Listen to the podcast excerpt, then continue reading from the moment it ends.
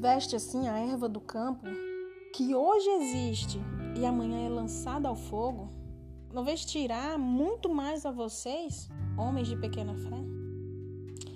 Essa referência se encontra em Mateus capítulo 6, versículo 30.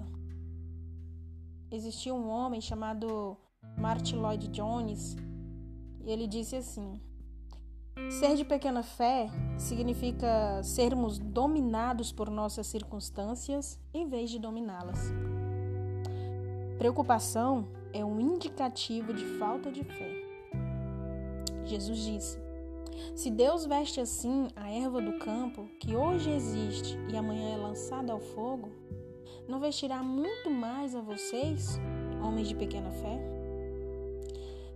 O incrível é que Jesus não estava dizendo vocês não têm fé, vocês não possuem fé. Pelo contrário, ele estava era perguntando: por que vocês têm tão pouca fé?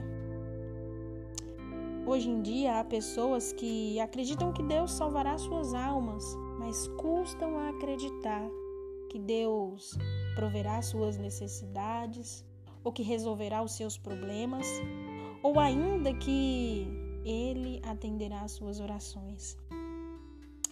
Creem em Jesus para a salvação, certeza, mas custam acreditar nele para outras coisas. Quando, por exemplo, um desafio ou um teste lhes aparece pela frente, isso logo as derruba. Então, como obtemos fé? Como crescemos nela? Bíblia fala que ganhamos fé ouvindo a palavra de Deus. Ela fala assim: a fé vem pelo ouvir e o ouvir a palavra de Deus. Essa referência está em Romanos, no capítulo 10, no versículo 17. Mas não é só ouvir, é atenção com intenção. Há jeitos diferentes de ouvir. Por exemplo, você pode ouvir mas sua mente está bem longe. Ou pode ouvir e internalizar a palavra de Deus e sua fé então crescerá. A nossa fé também cresce ao ser usada, ao pregar a palavra de Deus e aplicá-la. Às vezes tratamos a fé como se fosse um ovinho bem frágil, algo com todo cuidado quando na verdade é um músculo corporal que se fortalece com o uso. Ah, nós precisamos crescer em nossa fé.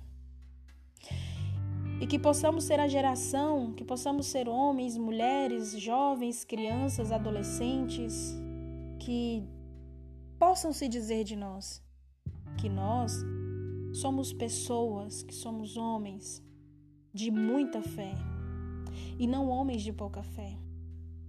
Vamos dominar nossas circunstâncias ao invés de nos deixar dominar por elas.